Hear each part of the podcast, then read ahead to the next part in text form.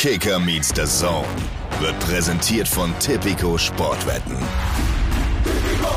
Das hat eine Faszination, die kann ich auch nicht beschreiben. Selbst ich habe immer gesagt, als alter Mann, dass ich das noch erleben durfte und das will ich auch nicht mehr missen. Da kriege ich heute eigentlich noch glänzende Augen und äh, da denke ich manchmal, boah, das war schon nicht schlecht.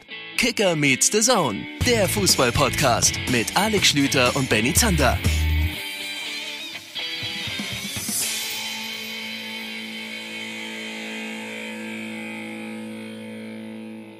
Kicker meets the Zone. Ende Februar 2023.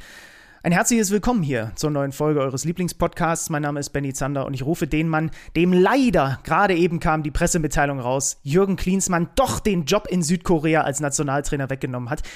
Schlübenmann, deine Bewerbungsmappe war offensichtlich nicht vollständig. Ja, das passiert mir häufig, dass ich auch falsche Anhänge mitschicke. Sorry dafür. Viel Spaß mit Jürgen Klinsmann als Nationaltrainer von Südkorea. Glückwunsch, Klinsi. Ich wünsche, ich wünsche trotzdem das Allerbeste. Hey, so ganz, so ganz schlechtes Potenzial hat diese Mannschaft nicht. Ähm, also insofern kann, kann was werden. Habe ich das, äh, also es gibt so ein paar Leute, ne, bei Neapel, wie heißt der Innenverteidiger von, von Neapel? Da habe ich mir gedacht, äh, also warum habe ich denn den noch nicht auf dem Schirm, Schirm gehabt? Unglaubliches Tier. ein bockstarker Innenverteidiger von Südkorea. Jürgen das wird eine gute Zeit. Bester so Zweikämpfer der Serie A im Übrigen. Wenn wir da einmal schon dabei sind, ich bin ja gerade im Thema drin. Ich bin ja hier unten in München, wie du siehst, ist der Hintergrund von mir heute ein bisschen anders als normalerweise. Das ist einfach, weil ich hier im Hotelzimmer sitze, während du in den gewohnten Hamburger Hallen, wo ich letzte Woche ja vorbei äh, geschaut habe, sitzt. Und ich habe gestern äh, Milan gegen Atalanta gemacht. Und weißt du, wer gerade sich anschickt zum Shootingstar bei Milan und was wir auch aus deutscher Sicht extrem im Auge behalten sollten? Malik Chow ist mittlerweile mhm. seit ein paar Spielen, die haben umgestellt auf Dreierkette, Stammspieler da hinten drin. Und da ist mir der Gedanke gekommen, den ich dir direkt mal hinwerfen wollte. Also er hat gestern ein überragendes Spiel gemacht gegen den Dänen Haaland. Ich hoffe, den Namen Rasmus Heulund hast du in deinem Leben jetzt mittlerweile auch schon mal gehört, der bei Bergamo da vorne spielt. Und Malik Chow war überragend und ist ja Kapitän der deutschen U21 im letzten Fenster gewesen. Und weißt du, was mir da aufgefallen ist? Wir haben ja ganz oft geredet bislang über die Wirzes und Musialas und Mokokos. Aber wir haben in der Verteidigung Malik Chow, im Moment Stammspieler bei Milan, die sich anschicken, Tottenham rauszuschmeißen in der Champions League. Und wir haben einen arme Bella Kotschap, der gerade in der Premier League sich seine Sporen verdient. Also haben wir auch dort, und ich meine, guck dir mal das Gesamtpaket an, was die beiden mitbringen, ne? Aus Physis und trotzdem fußballerisch vernünftig ausgebildet. Also das ist mir gestern nochmal so richtig aufgefallen. Wir haben nicht nur äh, herausragende Talente offensiv, sondern wir können auch defensiv uns ein bisschen auf die kommenden Jahre im deutschen Fußball freuen. Das ist das Besondere an dieser Position. Also du siehst es ja bei Kim, ne, den ich, obwohl ich mit diesem ganzen Bums Geld verdiene, bis zum Frankfurt-Spiel nicht auf dem Schirm gehabt habe, weil die halt einfach weniger auffallen. Die Offensivtalente von Neapel, die hat man natürlich mitgekriegt in all den Highlight Reels, aber genauso ist es mit den deutschen mhm. Innenverteidiger-Talenten.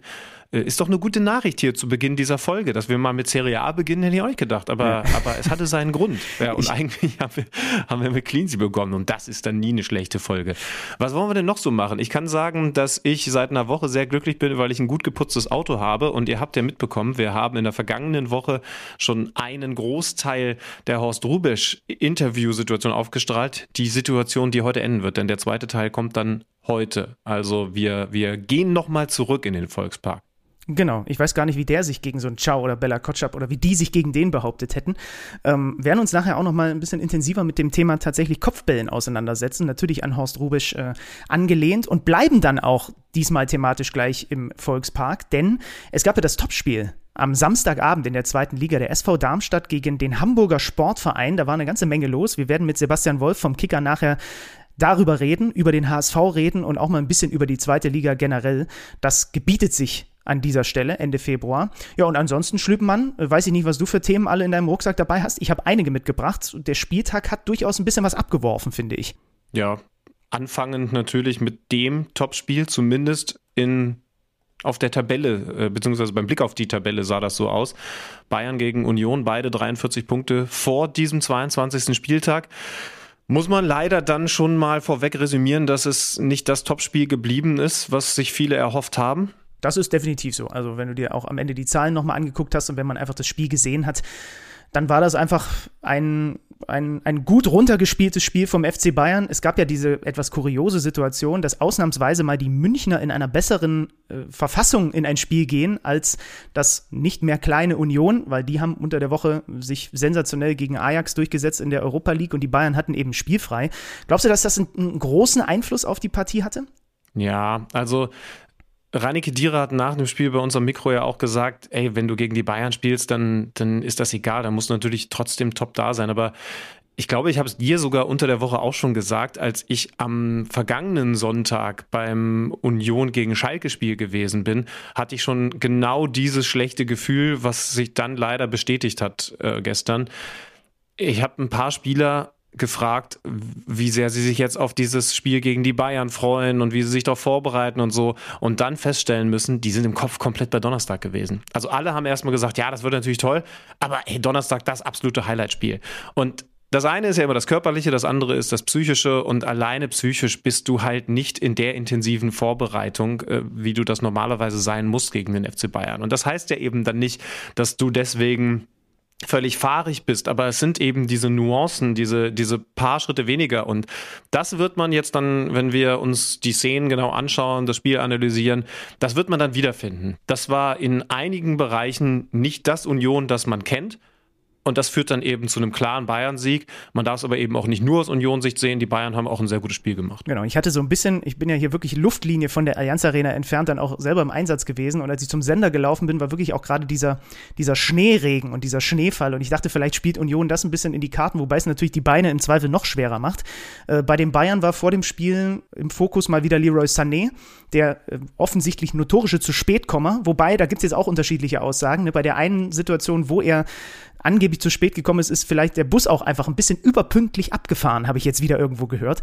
Also das ist ein, ein, ein großes Thema. Und, aber das hatte Julian Nagelsmann schon auf der Pressekonferenz verraten, Thomas Müller in der Startelf. Und sind wir ehrlich, das hat sich aus Bayern Sicht komplett ausgezahlt. Also er muss eigentlich schon ganz früh das 1-0 machen. Er war so viel unterwegs, er hatte so viele gute Laufwege wieder und war irgendwie beständig einer, der Gefahr ausgestrahlt hat, würde ich jetzt mal sagen. Ja, man muss natürlich über seine Chancenverwertung reden, aber bevor wir das machen, noch die größere Überraschung, Stanisic auf rechts.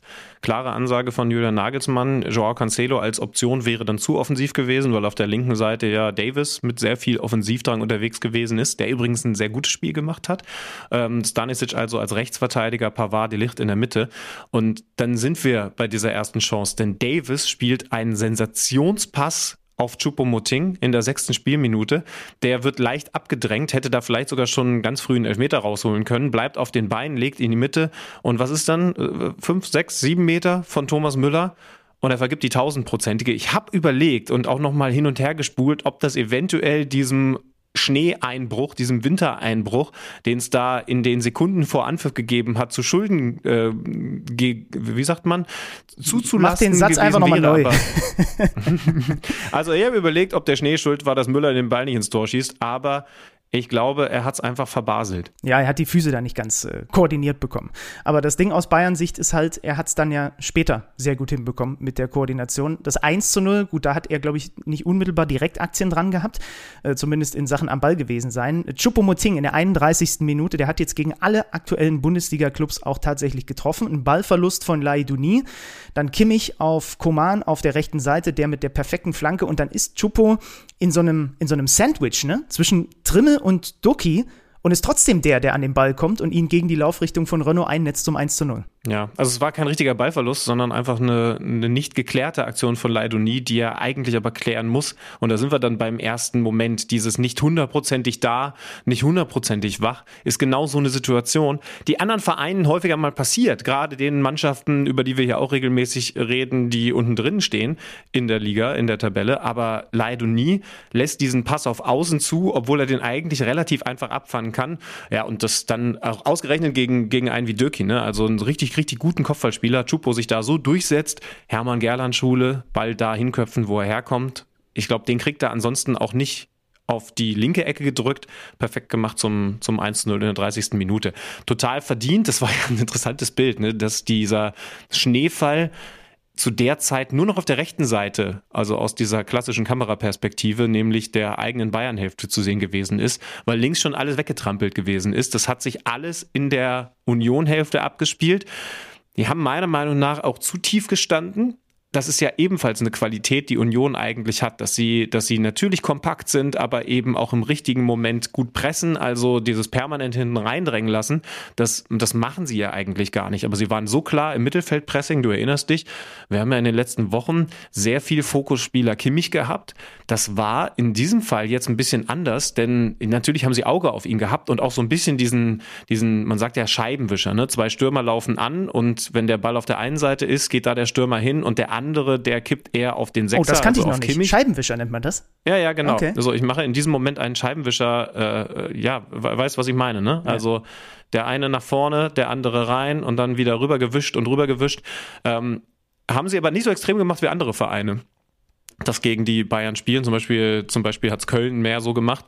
Äh, und es ist aber auch keine reine Manndeckung gewesen. Das war auch sehr, sehr auffällig. Und dann hatte Kedira immer mal wieder das Problem, dass er eigentlich gar nicht so weit raus wollte, um Kimmich zuzustellen. Ich habe auch das Gefühl, dass die Bayern sich da ein bisschen was haben einfallen lassen, dass man diesen Risikopass direkt auf diese Sechserposition nicht mehr so sehr spielt, sondern eher über den Außenverteidiger, der dann auch einen besseren Winkel hat, äh, spielt. Das ging aber eben auch alles zu leicht. Und ihr hört schon, zu viele Sätze, die man eigentlich in Spielen mit Union-Beteiligung nicht sagt. Es gab dann eine Szene, die das ganze Ding hätte drehen können. Ähm, 37. Minute, äh, Minute Leidonie nach Becker-Vorlage, äh, der da treffen kann. Wenn man ganz ehrlich ist, gab es sogar in der ersten halben Stunde schon eine Umschaltaktion. Das war am Ende mit Roussillon-Abschluss versehen. Das wäre eigentlich typisch Union gewesen, wenn sie so das 1-0 machen. Aber man muss eben sagen, nicht nur der 0-1 Rückstand nach einer halben Stunde total verdient, sondern auch das 0-2 nach 40 Minuten, weil die Bayern haushoch überlegen gewesen sind. Dieses Tor ist, glaube ich, eines, was dann Urs Fischer besonders geärgert hat. Denn wenn ich gesagt habe, vieles irgendwie ein bisschen untypisch Union, ist das eine Szene, die man so eigentlich gar nicht von Union kennt. Ein Tor, das viel zu einfach fällt. Und wann haben wir das mal bei Union gegen Toren gesagt? Ja, Abschlag Renault, dann gewinnt äh, Delicht ein Kopfballduell in der Mittellinie und dann geht super schnell über Müller, der weiterleitet und plötzlich steht Coman äh, alleine vor Renault, umkurvt den und schiebt aus spitzem Winkel ein und genau, was du sagst, habe ich in dem Moment auch gedacht. Also das beschreibt so ein bisschen das Untypische in diesem Spiel. Ne? Also eigentlich haben wir so viele Wochen und Monate in dieser Saison darüber geredet, dass Union eigentlich solche Tore nicht frisst oder sehr selten frisst, ne? weil sie da diese, diese Kompaktheit haben, gerade in diesen Räumen, äh, wo dann eben Müller Coman hingeschickt hat und der macht das dann natürlich auch super, ne? wie er den abschließt. Aber das ist schon, also das ist nicht, das ist nicht Union aus dieser Saison gewesen in dem Moment. Interessant übrigens, das Tor, also die Bayern sind in dem Moment eigentlich ziemlich Union gewesen. Kopfballduell genau. gewinnen und dann ja. ganz schnell nach vorne spielen. Ne? Ganz, ganz linear, straight und dann abgezockt, effizient vorm Tor. Das wäre eigentlich ein Union-Tor gewesen. Aber die Bayern machen es. Und wenn die Bayern das so einfach gegen Union hinbekommen, muss man natürlich genauer hinschauen. Das habe ich dann auch gemacht, gedacht, hey, wie kann denn das sein? Das passiert doch Union eigentlich nicht. Ganz interessant, achtet mal, ich habe es ich gestern auch noch bei, bei Twitter und Instagram hochgeladen, ähm, auf Döki, der ja eigentlich in dieser Dreierkette der rechte Verteidiger ist. Ne? In der Mitte dann, dann Knoche und Jogo Leite auf der linken Verteidigerposition. Der ist im Moment, als dieser Ball rübergelegt wird zum entscheidenden Antritt von Koman, auf rechter, hoher Außenverteidigerposition. Und ich habe gedacht, wie kann das denn sein? Die Mitte ist aufgerissen, der ist da vorne. Und dann habe ich äh, nochmal weit zurückgespult und überlegt, wie ist das eigentlich in der Entstehung gewesen. Das ist ganz interessant, weil die Unioner durchaus versuchen, mal einen vorzuschieben. Warum? Auch das hatten wir hier schon, weil nur Dreierkette und dann ist ja alles safe natürlich nicht funktioniert in der Bundesliga-Welt. Denn wenn du hinten drei beziehungsweise gegen die Bayern dann fünf hast, dann hast du halt in der Mitte, im Mittelfeld so gut wie immer Unterzahl. Und was bringt's dir, wenn du gut hinten abgesichert bist, aber jeder zweite Ball ist bei den Bayern, weil sie da eben so viel mehr Leute haben. Das heißt also, ihr könnt mal darauf achten, was Union tatsächlich absichtlich sehr häufig spielt, ist beispielsweise bei eigentlich jedem Abstoß, dass Robin Knoche auf die Sechserposition geht. Dass sie dann also nur die beiden anderen Verteidiger hinten als Anspielstationen haben. Weil dieser zweite Ball unter anderem dann von Knoche gewonnen werden soll, also um diese Unterzahl auszugleichen im Mittelfeld. Was aber in dem Moment passiert ist, ist Döki, der spontan gesagt hat, hey, ich gehe jetzt hier mal mit nach vorne, ich versuche mal was er gibt sogar Trimmel noch ein Zeichen, dass der auf diese rechte Innenverteidigerposition rutschen soll, dass er aushelfen soll. Wenn ihr ganz genau hinschaut, dann seht ihr sogar, ihr könnt es ja bei der Zone nochmal angucken, dass Urs Fischer ebenfalls sofort Kommando gibt. Ich habe das Gefühl, er hat schon kapiert, oh, jetzt machen wir hier gerade mal spontan was, was Besonderes, was übrigens bei Vereinen, da sind wir wieder beim Gegenbeispiel, wie Bayern, ja auch Unterschiede machen kann, dass du dir mal was Spontanes einfallen lässt. Aber ausgerechnet gegen den deutschen Rekordmeister, so ein Positionswechsel, der dann eben aber auch so nach hinten geht, weil Trimmel nicht weit genug reinrückt, weil keine Kompaktheit da ist, auf der anderen Seite Roussillon auch sehr hoch steht. Also ausgerechnet gegen die Bayern so einen Positionswechsel zu machen, ist nicht typisch und, und irgendwie ein völlig falsches Risiko in der Situation. Wie gesagt, der läuft jetzt nicht einfach so blind weg, weil er, weil er im Kopf ganz woanders ist. Der gibt schon das Zeichen, hey, versuch du mal die, meine Position einzunehmen. Das funktioniert aber eben nicht mit dem richtigen Timing und dann schlagen die Bayern eiskalt zu. Ganz typisch für das, was dieses Spiel vor allen Dingen die erste Halbzeit ausgemacht hat. Und Urs Fischer hat es ganz klar angesprochen. Du kannst mit einem 0 zu 1 Pausenrückstand ja easy in die Kabine gehen. Das ist Union. Da sind sie dann definitiv vom Kopf her noch nicht kaputt. Aber das 0-2 und das, was danach noch passiert ist, das waren natürlich Neckbreaker und vor allen Dingen in der Art und Weise Dinge, die nicht passieren dürfen. Kannst du mir eigentlich mal aushelfen, beziehungsweise vielleicht kann ich mir selber aushelfen? Seit Jahren bin ich mir nicht sicher, ob ich den Kingsley Coman oder Kingsley Coman ausspreche. Wie sprichst du den aus? Und ich gehe jetzt parallel in dieses Kommentatorentool, was wir ha haben. Ich weiß nicht, ob du das hören kannst hier über unser Setup heute und höre mir gleich selber an, wie er sich ausspricht. Ja. Aber sag mal, wie du es sagst. Also ich bin sehr gespannt, weil, weil es, also man will ihn ja erstmal Coman aussprechen. Aber ich habe mir mal erklären lassen, dass es in seinem Fall Coman so, ist. Jetzt, ich also, weiß nicht, ob du das jetzt hörst. Im Zweifel schneide ich das nachher rein. Achtung. Kingsley Coman, FC Bayern München. Kingsley Coman, FC Bayern München. Also, ein für alle Mal geklärt, weil natürlich bei mir hier steht, in was für einer sensationellen Verfassung der ist. Und du hast also recht, du hast es dir richtig erklären lassen, von wem auch immer, weil der jetzt im vierten Pflichtspieleinsatz in Folge trifft und gerade ist ja der, ist, ist schon der formstärkste Bayern-Spieler, ne? Also auch Sandro Wagner, unser Experte, hat gerade gesagt, Koman drückt dem Bayern-Spiel gerade den Stempel auf und, und sorgt für die Unterschiedmomente. Ja, da muss man dann vielleicht aktuell sogar ein Delicht noch mit reinnehmen, aber Coman vorne definitiv. Ich habe es mir übrigens von dem Mann erklären lassen, der damals auch Frank Ribery erfunden hat. Nein, der wurde wirklich französisch ausgesprochen. Leon Andrösen, den gab es doch auch noch. Äh, vor der Pause dann noch das 3 zu 0, Jamal Musiala, da äh, 45. plus 1, ein super Laufweg von Müller, ne, der Coman hinterläuft, dann den Ball bekommt, am ersten Pfosten Musiala findet, der Volley einnetzt, 20. Geburtstag, 11. Saisontor. Äh, Musiala hatte ja auch so einen leichten Hänger, wirklich nur leicht, aber war nicht mehr ganz so produktiv, nicht mehr ganz so effizient in den letzten Wochen. Eigentlich, sind wir ehrlich, haben wir alle nur darauf gewartet, dass der Hänger mal irgendwann so ein bisschen kommt ähm, weil es einfach so, also diese Dominanz, die er in den Wochen davor und auch bei der, bei der Weltmeisterschaft und auch davor ausgestrahlt hat, die kannst du ja eigentlich nicht als 18-, 19-Jähriger die ganze Zeit in der Bundesliga auf den Rasen bringen. Und jetzt macht er ein schönes Tor da zum 3 0. Und damit ist das Spiel eigentlich schon entschieden. Ja, genau. Äh, kurz noch zu Musiala. Er ist im Moment nicht so gut, wie er äh, schon gewesen ist, aber was ist das für ein Spieler, wenn wir bei den Leistungen, die er dann jetzt gestern zum Beispiel gebracht hat und zuletzt bringt, von einem Hänger sprechen. Ne? Also es zeigt ja, tatsächlich nur, wie gut er vorher gewesen ist, weil das ist, das ist voll okay. Er macht im Moment nicht so den Unterschied, aber, aber er ist, er ist immer noch einer, der da vorne gesetzt ist, gesetzt sein muss. Äh, übrigens beim 3 zu 0, äh, auch typisch, ne? Koman, er sprintet den zweiten Ball eigentlich eine Sache, die, die man über Union sagt, die man da als Qualität sieht, aber nachdem der erst im Kopf geklärt wird, ist Koman der, der zum zweiten Ball sprintet. Äh, 40 Sprints am Ende von den Bayern mehr. Also es war leider abzusehen und ist genauso gekommen. Union nicht gut genug an diesem Tag, um die Bayern zu ärgern, erst recht nicht zu schlagen. Und die Bayern, interessant, Nagelsmann hat gesagt, dass ihm das Positionsspiel in der zweiten Halbzeit eigentlich sogar besser gefallen hat in der ersten. Sie haben es dann aber eben solide zu Ende gebracht, ohne weitere Treffer. Sadio Mané wieder zurück, ne? Nach 110 genau, Tagen Pause. Sehr ordentliche Leistung. Das ja. kann natürlich auch für Champions League und Co. noch wichtig werden, dass man Mané da jetzt wieder einbauen kann. Ja, bei PSG fallen jetzt reihenweise die Spieler weg. Gestern hat sich Kim Pembe verletzt, schwer verletzt. Ähm, und ich habe hier in der zweiten Halbzeit nur noch stehen, ich hoffe, dass Union äh, dem armen Frederik Renault nach dem Spiel einige Kopfschmerztabletten intravenös eingeführt hat. Kann man das machen? Kopfschmerztabletten? Weiß ich nicht. Medizinisch bin ich nicht so bewandert. Aber äh, ne, hast du gesehen, wie er zweimal mit der Rübe da hält. Also da musst du schon einen, einen stabilen Schädel haben, dass, dass du das nicht merkst nach dem Spiel. Ja, und man muss dann eben sagen, eigentlich müssen die Bayern das Spiel sogar höher gewinnen. Ja, also total. Union hatte kleinere Chancen, aber eigentlich müssen die Bayern das Ding sogar höher gewinnen. Ich fand tatsächlich vor allen Dingen so die letzten 30 Minuten das Bayern Ballbesitzspiel so selbstbewusst, so flüssig. Also sie haben sich da ganz schön frei gespielt. Müssen wissen, dass das jetzt eben auch eine ganz besondere Situation gewesen ist, dass Union nicht so da war und dass andere Mannschaften das auch wieder besser lösen werden gegen sie. Aber also die, diese spielerische Leichtigkeit, die bis hinten bei den Verteidigern dann da gewesen ist, die alle Lust hatten, mal anzudribbeln und so, das war schon, das war schon krass. Also dahingehend verstehe ich dann noch, dass Nagelsmann sogar, sogar die zweite Halbzeit ein bisschen besser fand als die erste, in der das Spiel dann schon entschieden wurde.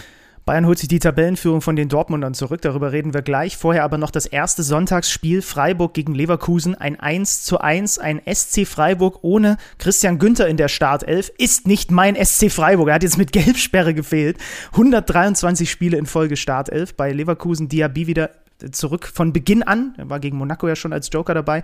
1-1, natürlich trifft Grifo per, per direktem Freistoß. Ich habe auch nochmal auf diese Schusstechnik geachtet, über die wir mit ihm geredet haben. Ne?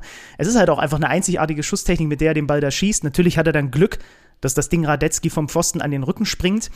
Ähm, aber er hat halt einfach auch eine besondere Art, Bälle auf den Kasten zu bringen. 18. Standardtor Freiburg diese Saison. Und dann macht Leverkusen, weil Freiburg in der 67 vollkommen passiv plötzlich defensiv dasteht und Florian Würz einfach gefühlt eine Minute den Ball vorm gegnerischen 16er hat, hier hintändelt, da hintändelt, am Ende auch Bakker spielt, der mit einer Außenrissflanke und Asmun nimmt den Ball artistisch ab, ist gar nicht so leicht, weil er den mehr oder weniger eigentlich auf Verdacht abnimmt, weil der ja über ihn über seinen Kopf drüber kommt. Ne? Also er kann den Ball gar nicht die ganze Zeit im Blick haben und macht dann das ähm, 1 zu 1. Es gab dann noch Alu-Treffer auf beiden Seiten. Am Ende hatte Leverkusen doppelt so viele Abschlüsse, hatte auch den deutlich höheren XG-Wert und trotzdem gibt es nur einen Punkt für die Jungs von Xabi Alonso. Jo, und dann lass uns in den Samstag reingehen. Du hast es gesagt, Dortmund konnte vorlegen. Jetzt wissen wir, dass es eben anders gekommen ist, aber man hätte ja sagen können, no Druck, vor allen Dingen auf die Bayern. Nach einem 1-0-Sieg der Dortmunder können wir zusammenfassen, äh, der dann doch auch irgendwie wieder typisch für den Lauf ist, dass sie, selbst wenn sie kein richtig gutes Spiel hinlegen, im Moment die Spiele gewinnen.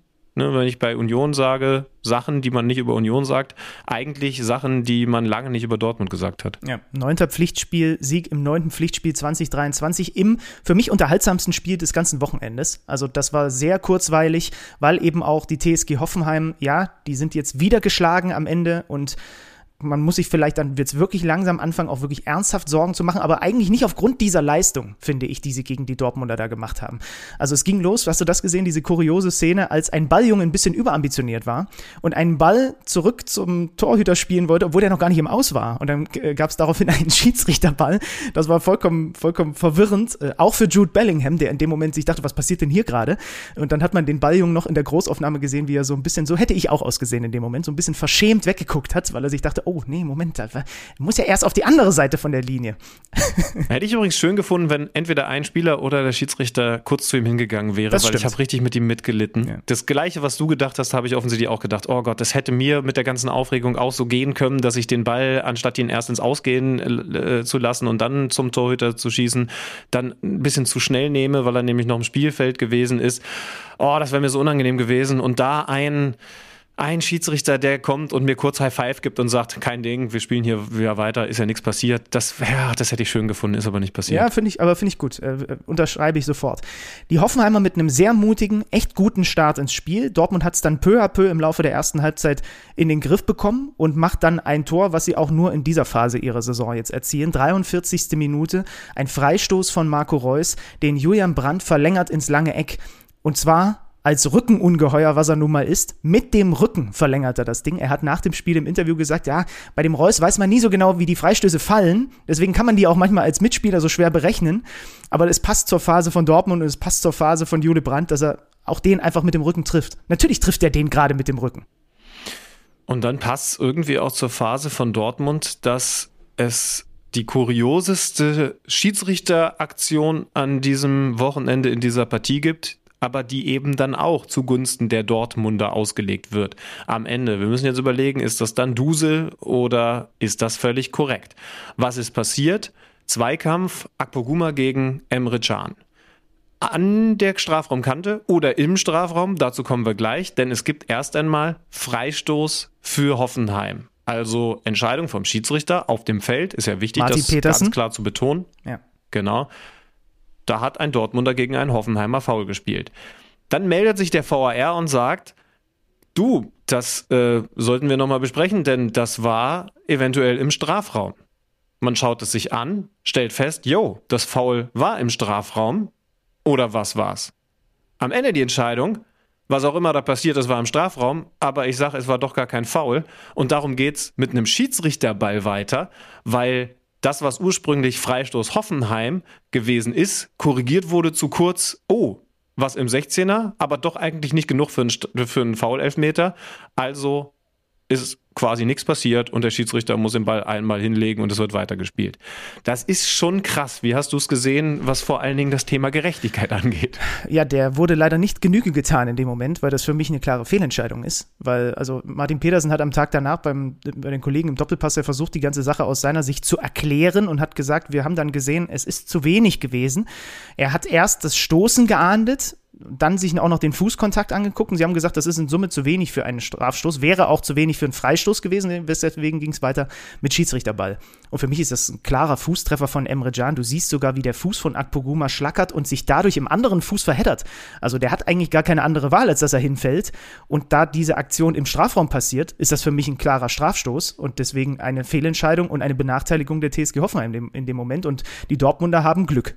Er hat sich leider auch in der Argumentation einmal verheddert, denn er hat im Doppelpass gesagt, naja, man sieht, und das hat er bewertet, das hat dann also auch eine gewisse Aussagekraft, dass der Hoffenheimer, also Akpoguma, hinfällt und dabei eigentlich weiterspielen will. Das heißt, er rechnet gar nicht mit einem Pfiff. Das ist ja immer ein klares Signal, dass er, dass er weiter und dass er eigentlich überrascht gewesen ist, dass da dann ein Pfiff kommt. Ich finde, das ist das Argument für Elfmeter. Denn er kommt de facto zu Fall durch diesen Kontakt würde er, würde er, ne, das haben wir ja auch oft genug, sehr darauf spekulieren. Erinner dich an beispielsweise rote Karte gegen Upamecano, ne, war das zu viel spekuliert, dass da oben noch ein Griff an der Schulter kommt und so weiter, dann ist es ein anderes Thema. Aber genau das, was er sagt, er ist nicht auf den Elfmeter aus und kommt zu Fall. Er kommt ins Stolpern. Mehr nicht. Aber das reicht, weil du kannst einfach, ja, nicht jeder Kontakt ist ein Elfmeter, aber du kannst doch nicht sagen, so ein Fußtreffer, der darf den Gegner ruhig mal zu Fall bringen, beziehungsweise in Stolpern bringen, so dass der dann da auf die Knie geht. Das ist dann noch kein Elfmeter. Doch, das ist ein Elfmeter. Ne? Ich nehme also, mal- also wenn der, wenn der so beeinträchtigt wird, dass er nicht auf den Beinen bleibt, ohne dass er das, und das meinte er ja, dass er das gerade vorhatte, denn er wollte ja spielen, dann ist es ein Elfmeter. Und deswegen finde ich die Entscheidung auch falsch. Und ich nehme mal noch die Argumentation von unserer The Zone-Expertin Almut Schuld mit rein, die in der gleichen Runde saß, die gesagt hat, wir dürfen jetzt auch nicht anfangen, Spieler zu bestrafen dafür, dass sie weiterspielen wollen. Ja? Genau, Also auch ja. das ist ja ein sehr gutes Argument am Ende. Und ähm, ich habe dann nur einen Ausschnitt aus der Pressekonferenz gesehen. Also Terzic hat gesagt, genauso wollen wir das mit dem Schiedsrichter. Ich weiß nicht, ob er das andersrum auch so gesagt hätte, weil er sagt, ja, der hat sich's angeguckt, hat gesehen, da war nix, okay, weiter. Und Pellegrino Matarazzo hat überhaupt gar kein Verständnis für die ganze Nummer. Und das kann ich ehrlicherweise nachvollziehen. Da bin ich ganz klar beim neuen TSG-Coach, dessen Mannschaft es dann auch in der zweiten Halbzeit wirklich nochmal versucht hat Richtung Ausgleich. Ne? Auch die Dortmunder hatten diverse Chancen dann noch zur Entscheidung, ging teilweise echt schön rauf und runter das Ding. Ein sehr gut Ja, muss man vielleicht einmal, weil wir das Thema gerade haben, auch ergänzend sagen, dass Wolf ein Traumtor schießt, das aber auch zurückgenommen wurde, nachdem vorher Schlotterbeck an Bebu, Bebu V gespielt hat. Das war allerdings auch ein klares Ding. Also das Genau. war auch korrekt, das zurückzunehmen. Ja, genau. Äh, Die TSG hat einen sehr gut aufgelegten Oliver Baumann. Ne? Und am Ende ist es unterm Strich ein verdienter Dortmunder Sieg. Klar, mehr Schüsse aufs Tor, XG-Wert. Und äh, ja, die Dortmunder sind in der guten Phase und die TSG ist in einer extrem schlechten Phase. Und ähm, ich habe während dieses Spiels mich daran erinnert, was du mir vergangene Woche geschickt hast. Du hast mir einen Screenshot geschickt von einer Aussage von Carlo Ancelotti nach dem Spiel, durchaus auch denkwürdig, bei uns ja live zu sehen gewesen, Liverpool gegen Real Madrid, hat er nämlich über Vinicius, der ja sowieso gerade sehr häufig in den Schlagzeilen ist, hat er gesagt, Vinicius, Zitat, ist der beste Unterschiedsspieler der Welt. Und Alex Schlüter hatte das gelesen und hat mir dann sofort eine Nachricht geschickt mit dem Zusatz, eventuell Diskussionsthema für Montag. Und also streich dieses eventuell. Es ist ein absolutes Diskussionsthema, weil mich das die letzten Tage nicht losgelassen hat. Lass uns das doch vielleicht mal, also er sagt, Vinicius bester Unterschiedsspieler der Welt. Kann man natürlich schon drüber streiten. Gibt es vielleicht noch weltweit nicht einen Lionel Messi, den wir bei einer WM gesehen haben, ne? Und so weiter und so fort.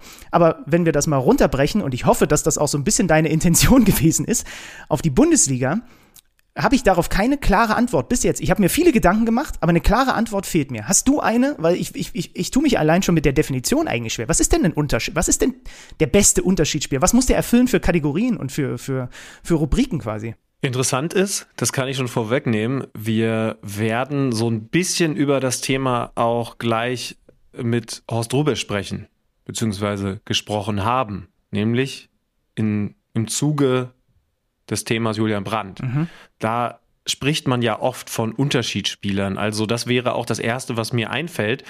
Einer, der mit seinen technischen Möglichkeiten den Unterschied macht. Das zweite ist dann eben einer, der über das Dribbling Lösungen findet. Das wäre das Modell Vinicius Junior. Aber war nicht Horst Rubesch zum Beispiel auch ein ganz klarer Unterschiedsspieler, obwohl der vielleicht in seinem Leben anderthalb Mal ins Dribbling gegangen ist. Aber wenn du vorne so sehr Fokusspieler sein kannst, in dem jede Flanke auf dich geschlagen wird, dann bist du ja auch per Definition Unterschiedsspieler. Das heißt also, vielleicht haben wir auch eine falsche Vorstellung von Unterschiedsspieler, weil uns jetzt vielleicht sofort Julian Brandt oder, oder Jamal Musiala einfallen.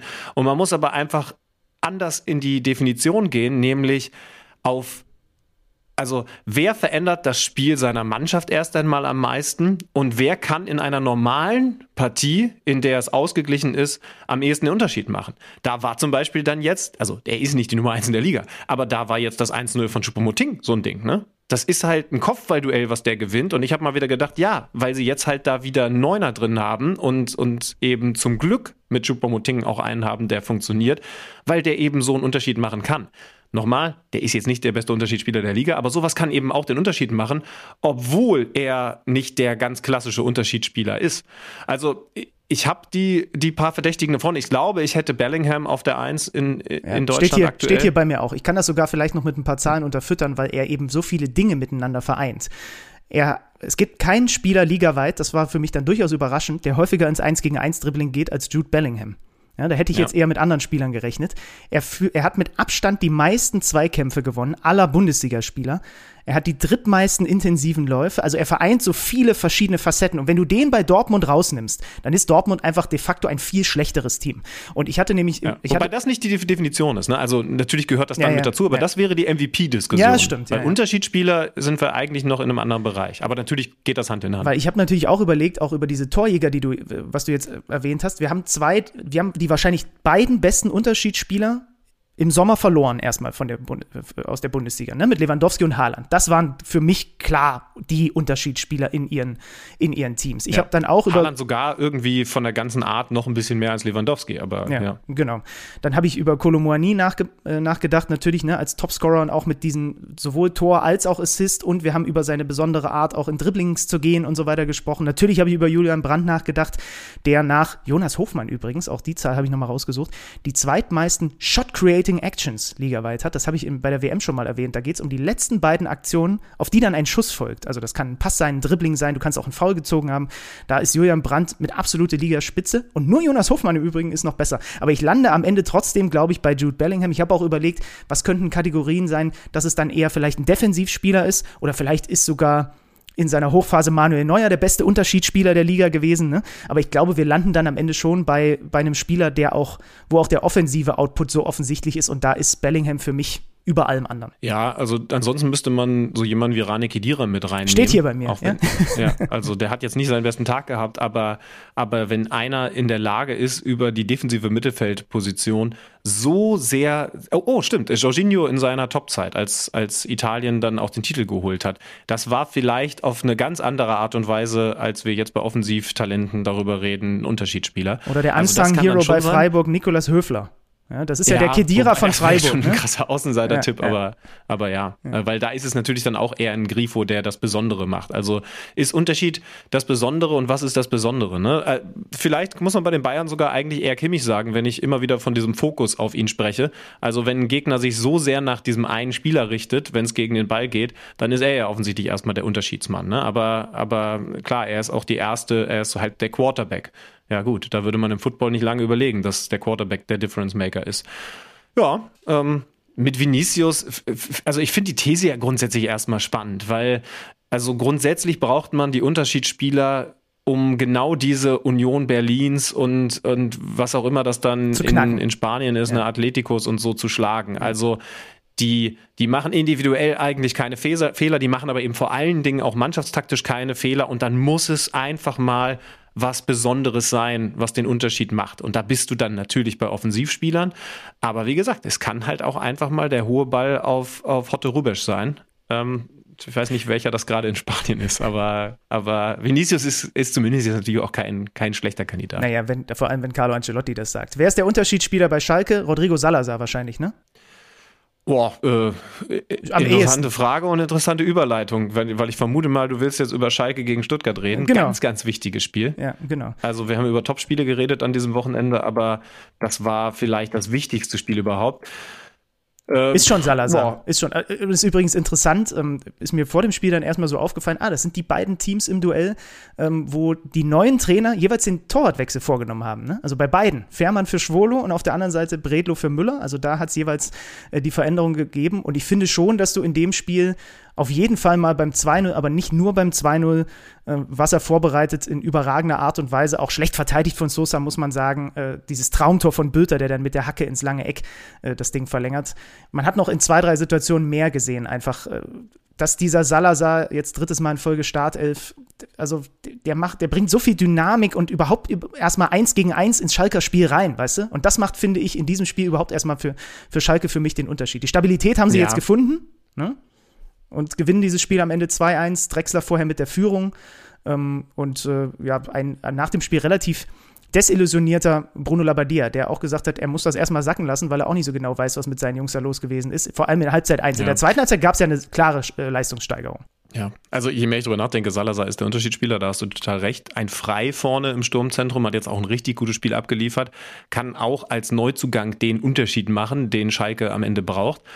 Aber ich finde für das, was da unten gerade passiert, total interessant, was Schalke macht, denn Du weißt, ne, wir haben ja jede, nach, nach jedem 0 zu 0 überlegt, was bedeutet das jetzt für den FC Schalke? Und es war immer klar, das, was dann, das, jetzt nehme ich das Wort auf, das, was dann das erste Mal unterschiedlich zum 0-0 ist, nämlich Option A Sieg oder Option B Niederlage, das wird dann über all das bestimmen, was da vorher gewesen ist. Und jetzt kannst du eben sagen, sie sind fünfmal in Folge ungeschlagen, nach viermal Remis jetzt der Sieg. Das heißt also, jetzt haben die definitiv, wir hatten ja vorher gesagt, dass das so wichtig ist, was jetzt und dann auch am nächsten Spieltag passiert, aber jetzt haben die definitiv nicht mehr, oh, wir sind Tabellenletzter, haben die wenigsten Punkte von allen geholt im Kopf, sondern ey, wir sind seit fünf Spielen ungeschlagen, haben hinten die Defensive dicht gekriegt und, und jetzt eben dann auch den ersten direkten Kontra Kontrahenten geschlagen. Und man muss ja sagen, das Gegentor fällt dann eben auch, weil Fährmann nicht gut aussieht ja, er holt dann auch noch einen gut raus, aber, aber wenn man das ganz ehrlich nimmt, dann kann die Defensive sogar sagen, oh, guck mal, wir hätten eigentlich auch zum fünften Mal in Folge hinten zu null ja. spielen können. Wobei, wobei Stuttgart schon ganz schön gekurbelt hat in der zweiten Halbzeit. 13 zu 3 Torschüsse, also es ist nicht so, dass es, wie gesagt, die Leistungssteigerung war erkennbar und äh, Thomas Reis hat nach dem Spiel interessant, finde ich, gesagt, man hat in der zweiten Halbzeit den Jungs angemerkt, dass sie im Kopf gerade haben, wir haben plötzlich was zu verlieren. Das hatten sie noch nicht so oft in dieser Saison. Und demzufolge, ne, das ist dann auch wieder aus psychologischer Sicht ganz interessant. Ja, super wichtiger Sieg für den FC Schalke 04 und dann halt äh, auch mit einem echt, echt schönen Tor dadurch Bilder. Was hältst du von der neuen Variante der Bochumer bei Freistößen gegen sich die Mitte für den Torhüter als Sichtluke freizulassen. ja, sagen wir mal so, offensichtlich ist es jetzt erstmal in die Hose gegangen. Also gut, es ist auch dann in Anführungsstrichen nur das 3-0 gewesen und nicht das 1-0. Ne? Füllkrug und Niklas Schmidt hatten für Bremen schon vorgelegt. Und dann dieser Freistoß von Duxch, ich habe es hier auch stehen, ganz komisch, diese Positionierung. Also es sind im Grunde genommen zwei Dreimann-Mauern damit der Riemann freie Sicht hat. Und er hat aber hinter der Mauer, die eigentlich die Torwart-Ecke zumacht, keinen liegen. Da haben wir ja letzte Woche drüber geredet. Ne? Und dann passiert noch was, also um dem Ganzen noch die Krone aufzusetzen, als wäre es nicht schon kurios genug gewesen. Spielt der Duxch den Ball unter der Mauer durch, weil da keiner liegt. Und hast du mal auf Amos Pieper geachtet? Der unmittelbar, nee. bevor der den Ball schießt, quasi eingeflogen kommt auf Grasnarbenhöhe vor diese Mauer und an der Mauer vorbeifliegt. Also ich habe mir diese Szene 15 Mal angeguckt aus allen Perspektiven und dachte mir, was macht ihr denn da alle? Also Amos Pieper, es sind tatsächlich zwei Bremer, die quasi in dieser Lücke damit Riemann den Ball äh, sieht, sieht, stehen die drin. Das sind, glaube ich, Füllkrug und Pieper. Und beide laufen nach außen, eigentlich aus dem 16er weg Richtung Seitenlinie. Füllkrug läuft und Pieper fliegt. Also ich weiß nicht, ich habe keine Ahnung, was, ob das wirklich so einstudiert gewesen ist, aber das setzt diesem, dieser Szene dann irgendwie komplett die Krone auf. Naja, du darfst ja laut Regeln nicht direkt an der Mauer stehen, wo dann aber eben schon mal die Frage aufkäme, welche der beiden Mauern. Ja, genau. Und wahrscheinlich müssen sie sich deswegen bewegen, um trotzdem noch irgendwie Sichtverdecken spielen zu können für den, für den Bochumer Torhüter. Ja, war am Ende das 0-3, aber natürlich irgendwie auch besonders was Kurioses. Bremen gewinnt das Ding sehr, sehr verdient, sehr, sehr klar und Bochum ist weiter unten drin und ich weiß auch weiterhin nicht, wie es besser werden soll, muss ich ganz ehrlich sagen.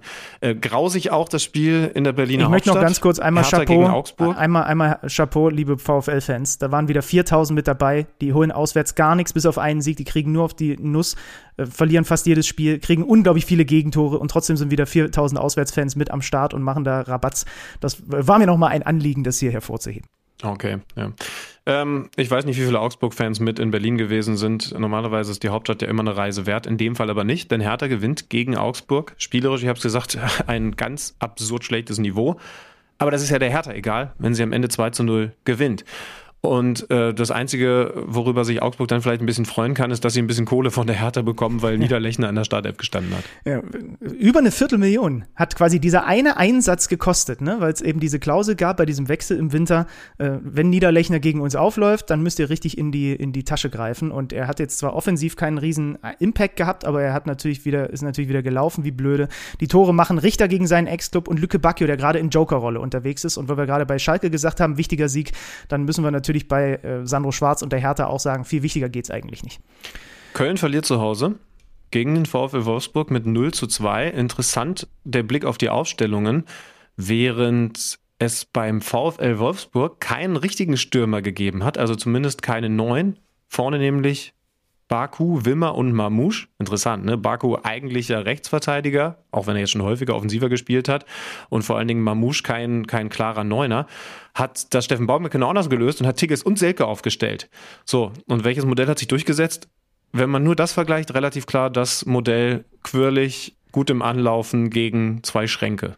Ja, die, die, harmonieren auch irgendwie noch nicht so richtig miteinander, habe ich das Gefühl, diese Doppelspitze. Das war ja jetzt auch das erste Mal, dass sie quasi gemeinsam offensiv äh, von Beginn an losgelassen wurden. Ich möchte mit dir gerne in den kommenden Wochen nochmal über interessante Aussagen von Nico Kovac sprechen. Da gab es einen Artikel von Thomas Hiete, könnt ihr auch auf kicker.de noch nachlesen, der eine Anpassung der Wolfsburger Transferstrategie gefordert hat, weg vom Fokus auf junge Spieler mit dem Zitat, da muss man dann halt auch mehr Geld in die Hand nehmen, wenn man oben mitspielen will. Ähm, ich glaube, das machen wir jetzt mal nicht in dieser Woche, aber ich, ne-, ich lege es mir mal auf Halde für die nächsten Wochen. Finde ich schon spannend. Also, wenn Jörg Schmatke noch der Chef da wäre, glaube ich, hätte er ihm das ziemlich um die Ohren gehauen.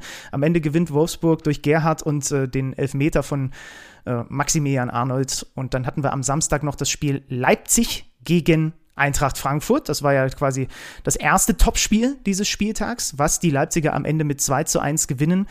Die beiden Tore vor der Pause durch Werner und Forsberg, da waren die Frankfurter wirklich sehr mau in Halbzeit Nummer 1, kommen dann durch Soul zum Anschlusstreffer.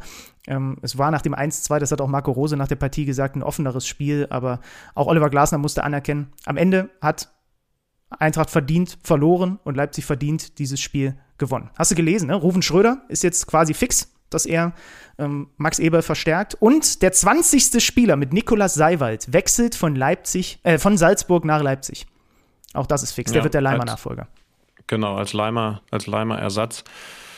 Ja, und dann werden natürlich Max Eberl die Aussagen, die er einst noch zu Gladbacher Zeiten getroffen hat, um die Ohren gehauen, dass es im Grunde unfair ist, dass das RB Leipzig mit zwei Teams spielt, weil man, weil man sich in Salzburg wie meinem Farmteam bedienen kann. Auch das ist ein großes Thema, ne, über das wir wahrscheinlich mal intensiver reden sollten.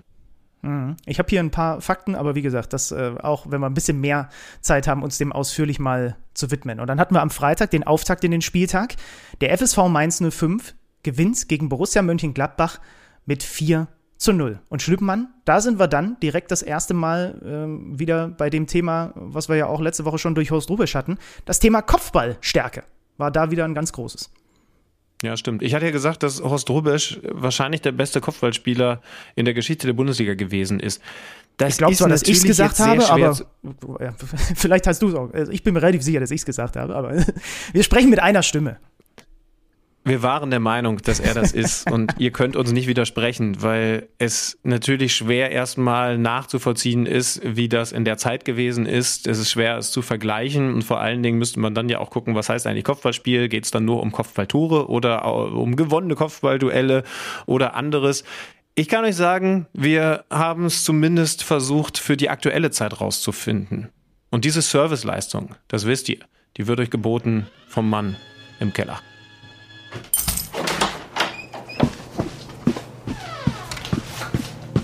Neues aus dem Datenkeller. Präsentiert von Tipico Sportwetten. Während historisch gesehen Horst Rubisch eventuell der beste offensive Kopfballspieler der Bundesliga war, streiten sich in der aktuellen Bundesliga-Saison ebenfalls zwei klare Mittelstürmer um diesen Titel. Auf der einen Seite der deutsche Nationalspieler und Führende der Torschützenliste Niklas Füllkrug und auf der anderen Seite Borums Philipp Hofmann. Füllkrug erzielte bereits vier Tore per Kopf in dieser Saison und führt mit Unions Danilo Doki damit die Bundesliga an. Hofmann ist auf der anderen Seite der Spieler, der mit 228 Zweikämpfen in der Luft in dieser Bundesliga-Saison die mit Abstand meisten Luftduelle führt. Herausragend sind beide Spieler, was die Erfolgsquote in diesen Duellen angeht. Füllkrug liegt hier unter allen Offensivspielern der Liga mit 57% gewonnenen Luftduellen auf Platz 1. Hofmann folgt nur minimal dahinter auf Platz 2 mit 56% gewonnenen Duellen. Eine deutlich bessere Quote an gewonnenen Luftduellen hat hingegen der beste defensive Luftzweikämpfer in dieser Saison. Der Mainzer Anton Stach gewann satte 75% seiner Duelle in der Luft. Das ist mit Abstand Liga-Höchstwert. Kurios ist allerdings, trotz dieser überragenden Quote in der Luft und einer Körpergröße von 1,94 Meter erzielte Stach in 48 Bundesligaspielen noch kein einziges Kopfballtor. Größe scheint also nicht alles zu sein und das beweist ihm niemand anderes als sein Mainzer Mitspieler Lee Jae-sung. Der südkoreanische Nationalspieler erzielte trotz einer Körpergröße von nur 1,80 Meter bereits drei Tore nach einer Flanke aus dem Spiel in dieser Saison. Das ist Bundesliga-Höchstwert. Ob Lee seinen herausragenden Lauf im Jahr 2023 weiter fortsetzt, das seht ihr am Samstag beim Spiel gegen Hoffenheim. Tipico sieht die formstarken Mainzer mit einer 1,9er Quote dabei als die klaren Favoriten. Ab 18 Jahren erlaubt nach Whitelist. Es besteht Suchtrisiko. Hilfe unter buwei.de. Neues aus dem Datenkeller. Präsentiert von Tipico Sportwetten. Es fällt mir wirklich mittlerweile wie Schuppen von den Augen und ich denke mir, wie kann ich darauf nicht gekommen sein vorher schon? Ich hoffe, Jürgen Klinsmann hat sich entsprechend schon vorbereitet und weiß, dass er mit Jae-Sung Lee, auch wenn das jetzt kein 1,95 Schrank ist, einen absoluten Kopfball-Experten hat. Danke, Freddy, für diese Infos. Ich habe hier auch noch mal geschaut, auch in seiner Zeit in Kiel. Der hat schon so viele Kopfballtore erzielt und da siehst du mal, wer war denn der Letzte in der Bundesliga, wo wir, Renato Steffen, ne? Beim VfL Wolfsburg war doch so einer. Klein, mhm, aber gutes genau. Timing und Sprungkraft, ne? Und das ist, ich, ich liebe ja sowas, wenn so kleinere Spieler kopfballstark sind. Und weißt du, an wen ich mich da international erinnere, über den man ganze Bücher geschrieben hat, was seine Kopfballgefahr angeht? Nee. Ivan Zamorano. Oh, stimmt. Erinnerst oh. dich noch, ne? Ja. Ich, hoffe, ich glaube auch nur so 1,80 groß, aber ja. eine Sprungkraft also wirklich, als, wüsst, als, als hätte er irgendwie wie in so einem Computerspiel auf dem Platz beziehungsweise unter dem Platz so, so Trampoline verteilt und die immer wieder gefunden, wenn die Flanke reinkam. Das war schon, das war schon krass. Offensichtlich Lee, der südkoreanische Samurano. Oh, Hot, Hot Take von Alex Schlüter. Sie gewinnen das Spiel ja, mit vier. Oder, oder, wie, oder wie gewisse Boulevard-Medien schreiben würden, der, der Samurai Samurano. Oh, Schlütenmann, was ist heute los, Junge? Sie gewinnen das Spiel, Lee äh, knackt das Spiel also mit seinem Kopfball auf. Am Ende ein 4 zu 0. Ingwertsen macht das Tor. Dann trifft Ajorg endlich zum ersten Mal für die Mainzer, der wirklich einen guten Eindruck in all den Wochen jetzt hinterlässt, seitdem sie ihn verpflichtet haben. Und der ganz junge Nelson Walper. Alle äh, Wortspiele in Richtung Scooter-Songs verbieten sich hiermit. Und der FSV Mainz 05 also über Gladbach und die Misere haben wir letzte Woche schon gesprochen, die setzt sich jetzt wieder, wieder fort. Ne? Du verlierst 0-4 in, in Mainz, mein lieber Mann, ey.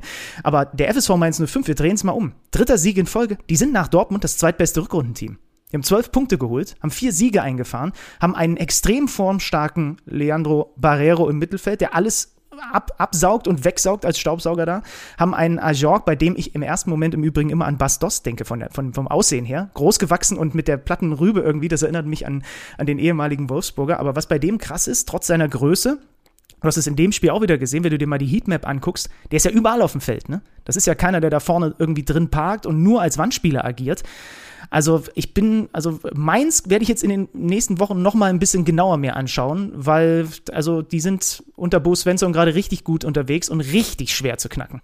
Ja, und irgendwie dann auch typisch, ne, dass man ein paar Spiele braucht, um zu checken, wie gut die eigentlich gerade sind. Gladbach checkt man noch weniger, sowohl im Positiven als ja. auch im Negativen. Äh, das ist dann auch irgendwie typisch und ja, mal genauer zu analysieren, wenn das denn überhaupt möglich ist. Freddy Tappe spitzt schon mal den Taschenrechner. Wollen wir hier erstmal den Deckel drauf machen und noch ein bisschen Hotte hören? Natürlich, wenn wir gerade schon bei großgewachsenen Stürmern sind. Klingt, klingt, klingt auch wie, wie irgendwie so ein, so ein richtig schlechtes 90er Techno-Album, ne? Äh, wollen wir Hotte hören? Ja. Mhm. Ach so, stimmt, das war ja doch sogar der, der Love Parade-Gründer. Ja. Also vielen Dank auf jeden Fall für das Feedback zu Teil 1 mit Horst Rubisch. Wirklich ein, ich, das kann man, glaube ich, an dieser Stelle schon mal sagen, einem der sympathischsten Zeitgenossen, die wir jemals in diesem Podcast zu Gast hatten. Und jetzt freut euch auf den zweiten Teil dieses Interviews, Schlübenmann. Wir wollen mit ihm unter anderem jetzt mal ein bisschen sprechen über, ja, eins der großen Karriere-Highlights, was er so miterlebt hat als Trainer, wohlgemerkt. Ne? Denn wir erinnern uns zurück. Wir schreiben das Jahr 2016 und wir sind jetzt gleich gemeinsam mit Horst Rubesch zu Gast in Rio in Brasilien bei den Olympischen Spielen. Darum soll es gleich gehen. Ganz genau. Und wir haben ihn direkt gefragt, wir können genau da weitermachen, mit wem er denn den Kader für das Turnier damals geplant hat. Viel Spaß. Ob es Hansi Flick war, Markus Sorg oder wie sie alle hießen, die habe ich ja alle mit zugelassen bei der Geschichte. Ich habe gesagt, dazu, wie seht ihr den, wie seht ihr den und dies und jenes. Und danach haben wir damals den Kader zusammengestellt. Wir haben Nils Petersen noch dazu genommen, mhm. so, weil ich gewusst habe, der passt in diese Gruppe. Und äh, am Ende des Tages sind wir dann praktisch mit drei, vier, vier Trainingseinheiten sind wir dahin. Da haben wir im Vorfeld, haben wir eigentlich nur eine Geschichte gemacht äh, mit den Mädels zusammen weil die Mädels waren ja schon mal Olympiasieger und dies und jenes, haben mit den Mädels eine Geschichte gemacht, dass die uns mal erklären, was, was heißt eigentlich Olympia? Wie funktioniert das? Was ist da los?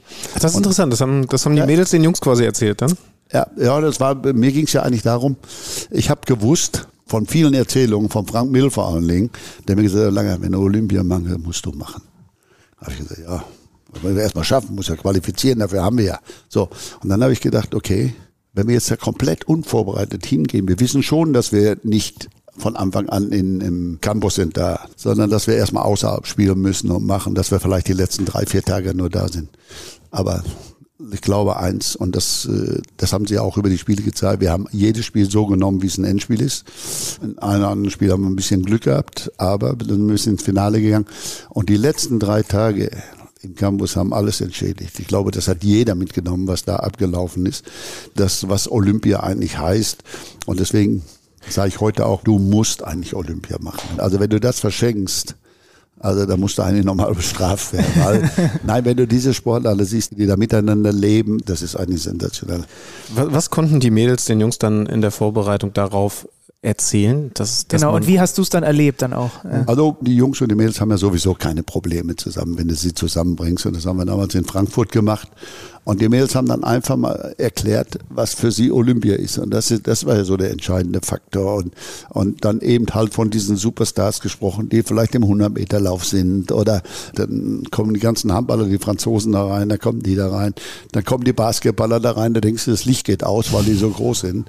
Und andersrum siehst du Kanuten, auch aus Deutschland, die, die vielleicht in der Vorrunde schon rausgeflogen sind, so, die dann aber die restliche Zeit dann in diesem olympischen Dorf verbringen, die solche Augen haben, die glänzen. Da siehst du junge Menschen untereinander aus verschiedenen Sportarten und glaube ich, das ist entscheidend. Diese Kommunikation untereinander, das siehst du auch, das verläuft sich von alleine. Wir sagen ja immer, ja, verwöhnt und die kriegen alles vor. Nein, bei uns war es so, im olympischen Dorf zum Beispiel, da wurde gesagt, pass auf, der Bus fährt um neun Uhr ab.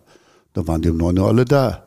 Dann fahren wir zum Training. So, wenn der Bus nicht da war, haben alle da gestanden, haben gewartet, hat keiner gemosert, keiner gemeckert. Da musstest du teilweise 500 Meter laufen mit deiner Tasche und alles drum. Und das war, das wurde alles so genommen. Du hast spartanisch gewohnt, waren eigentlich normale, vernünftige Zimmer, Ende der Durchsage, nicht mehr. Da bist du runter in die Mensa gegangen, also zum Essen runter.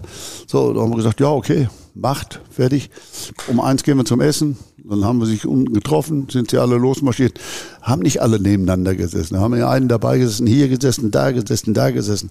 Es hat alles funktioniert. Es hat keiner gefehlt, es waren keine Aussetzer drin. Es geht alles. So, mhm. und das ist so das, was du da auch mitnimmst. Das hat eine Faszination, die kann ich auch nicht beschreiben. Selbst ich habe immer gesagt, als alter Mann, dass ich das noch erleben durfte. Und das würde ich auch heute absolut, sag ich mal, als absolut Highlight auch in meiner Karriere mitnehmen. Das will ich auch nicht mehr missen. Da kriege ich heute eigentlich noch glänzende Augen und äh, da denke ich manchmal immer nach, boah, das war schon nicht schlecht. Und für, für einen jungen Spieler wahrscheinlich auch eine super Prägung. Wenn, Klar. man, wenn man heute überlegt, die, ich meine, sie werden ja auch ganz gut gepudert, wenn sie Klar. schon früh in Jugendakademien sind und man stellt ihnen sehr früh das große, teure Auto dahin. Aber dann mal zu sehen, wie es ähm, auch so ein bisschen demütig zu werden, was, was so eine Größe von Olympischen Spielen bedeutet.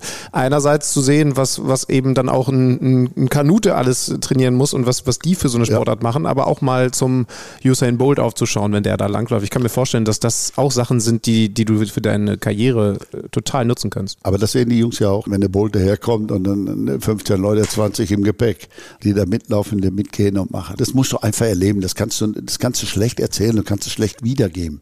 Und dann auch die, sind gekommen, die Jungs, und so, boah, können wir nicht zum Basketball oder können wir nicht da ein, oder Volleyball spielen die da, ne? So, dann gehst du da hin, dann guckst du da beim Volleyball zu. War ja teilweise ein bisschen schwierig, auch Karten zu kriegen, dann auf die Kürze noch, weil wir ja zum Schluss dahin gekommen sind. Also, ja. Das Highlight für uns war natürlich am Ende das Finale gegen Brasilien. Aber trotz alledem hast du eine Atmosphäre gehabt, locker, sie waren spannend und jeder war fokussiert. Das musst du halt einfach so sehen. Und am Ende des Tages wenn wir ein bisschen Glück gehabt hätten, statt an Land oder Pfosten zu treffen, ja. geht rein, dann hätten wir vielleicht sogar die Goldmedaille gewonnen. Aber so ist es eine silberne Goldmedaille, habe ich immer gesagt. Was wir da erreicht haben, das war eigentlich sensationell. Wie, wie sehr geht dir das Herz auf, wenn du im Moment einen Jule Brandt Fußball spielen siehst? Den hatten wir auch ja sehr lange ausführlich bei uns ja. im Podcast nach Ende der letzten Saison. Wir haben auch selber mit ihm dann diskutiert über seine manchmal fehlende Konstanz und ja. wie hoch veranlagt der Typ ja ist. Und jetzt liefert er das eigentlich Spiel für Spiel. Das hat lange gedauert, ne? Das ist das Einzige, was man bei Jude sagen muss. Ich meine, er hat von Anfang an diese Möglichkeiten gehabt. Ich hätte gedacht, dass er eher über den Berg kommt.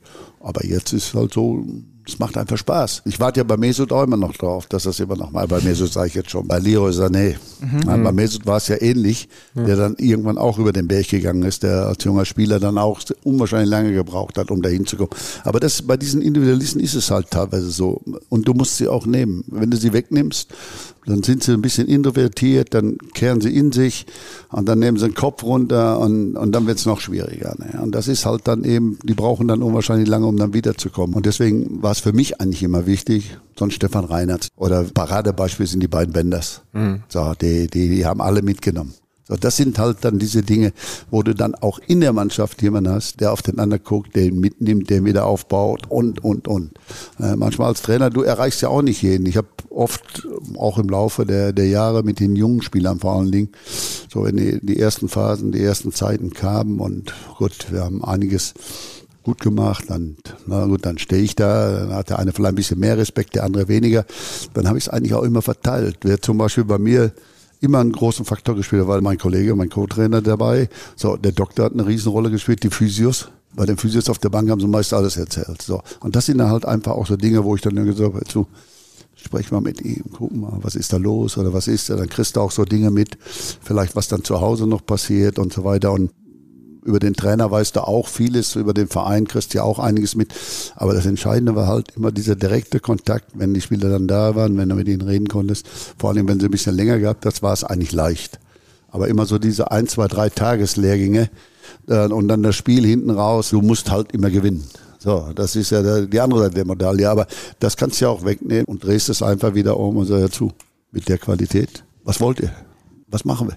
Ja. So, und, und das war halt immer das, was ich auch versucht habe, den Spielern immer wieder mitzugeben. Immer dieses Vertrauen mitzugeben, dass sie, sie können ruhig Fehler machen, aber mach erstmal. Weil wenn du, wenn du nichts machst, ist schlimmer als alles andere. Mach lieber den Fehler, ne, anstatt dass du gar nichts machst. Das, das ist wahrscheinlich auch ein Schlüssel, Schlüssel ja. für Julian Brandt, ne? Ja, also, natürlich. Also die, die es können, müssen sich trauen. Natürlich. Ja. Weil das sind ja die, die letztendlich so wie Julius auch den Unterschied ausmachen kann. Und wenn du das hast, wir haben zum Beispiel letztes Jahr mich einer gefragt oder Anfang der Sommer mich gefragt, wer wird den Torschützenkönig? Weil jetzt Lewandowski war ja weg, aber ich sage, Serge Gnabry. Wenn du überliest, was der bis jetzt auch, und das war ja im Jahr davor auch schon, was er oft an Chancen liegen lässt, aber jetzt auch schon wieder auf 15 Tore machen kann. Hm. Äh, wenn man das einfach mal so nimmt. Haben sie mich zwar im ersten Moment angeguckt, ja, aber sag mal, um Tore zu machen, brauchst du eine Überzeugung. So, und wenn du die nicht hast da vorne, dann wird es schwierig. Da sind, wir schon, da sind wir schon bei deiner alten Position, der Stürmerposition. Die WM hat es gezeigt, der Hype um Niklas Füllkrug hat es gezeigt.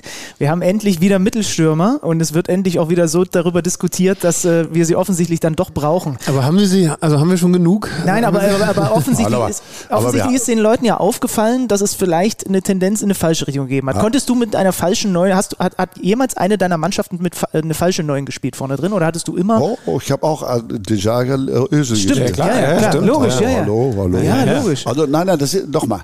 Die Frage Stimmt. muss, die Frage muss anders lauten. Oder ich sag mal, habe für mich immer als Trainer beschlossen, ich will beides. Und es gibt beides. Das muss man halt ganz klar sagen. Sandro Wagner ist das andere Beispiel. Wenn ich so einen auf der Bank sitzen habe, es gibt Spiele, wo ich ihn nicht brauche. Oder wo das andere vielleicht besser funktioniert. Aber wenn es mal nicht funktioniert, habe ich einen, ich habe immer gesagt, wenn, wenn ich einen Fehler gemacht habe, müssen die mir den Hintern retten. Und das haben sie getan. Das heißt, dann kann ich den reinpacken, kann mein Spiel umstellen und kann mal mit langen Bällen spielen, runterzunehmen. Und der, der darf natürlich nur dann, wie Sandro das ab und zu gemacht hat, nie mit Hackespitze 1, 2, 3 spielen. Da hat er auch einen Einlauf für gekriegt. Und dann versteht er das auch. Aber ich glaube nach wie vor, wenn wir richtig hingucken in unseren Mannschaften, auch im Nachwuchs, überall, wo wir eigentlich in der Lage sind, äh, Spieler zu entwickeln, wir müssen eigentlich nur richtig hingucken und sie entwickeln. Wir müssen sie wollen. Das heißt, wenn du so einen Stürmer hast, dann musst du den wollen. Wenn du den nicht willst und letztens auf der Bank, da verhungert er. Ich habe eine spontane Idee, denn mit einem habe ich tatsächlich über dich noch nicht gesprochen, obwohl ich mit ihm beruflich viel zu tun habe. Ich schicke ihm jetzt eine Nachricht.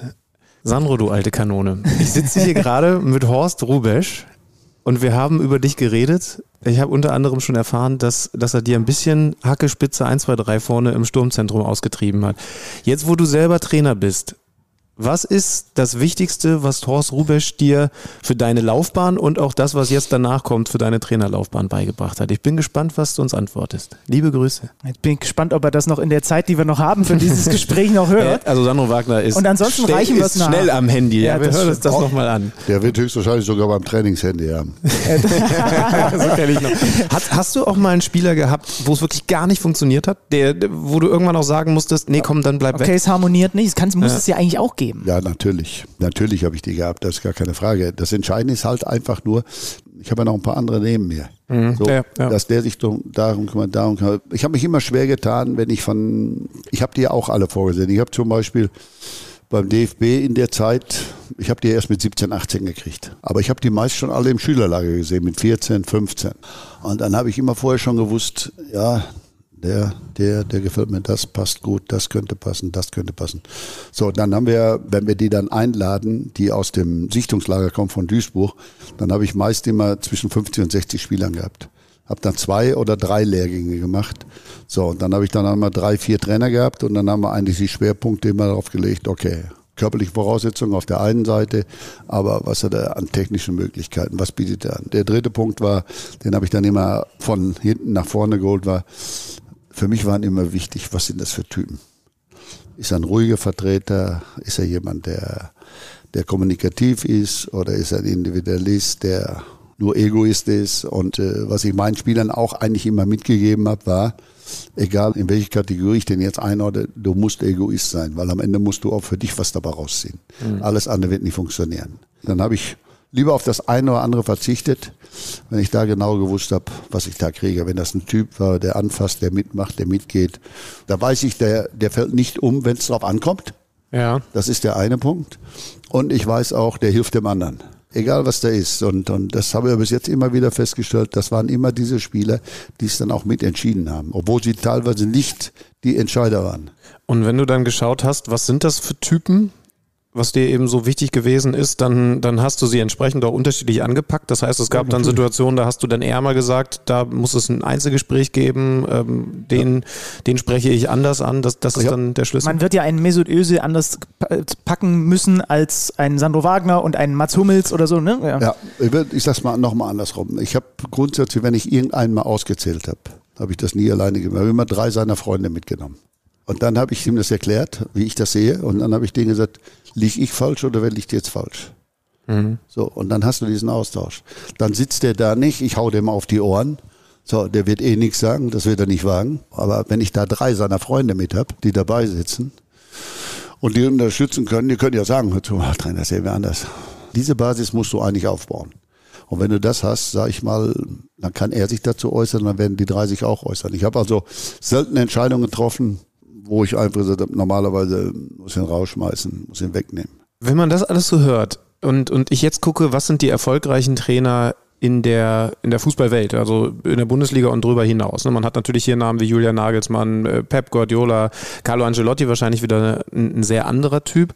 Thomas Tuchel. Thomas Tuchel, wird das das Menschliche vielleicht ein bisschen unterschätzt. Also einerseits im Sinne von, das ist ein ganz wichtiges Anforderungsprofil, vielleicht sogar bei dem ein oder anderen Top-Trainer vernachlässigt.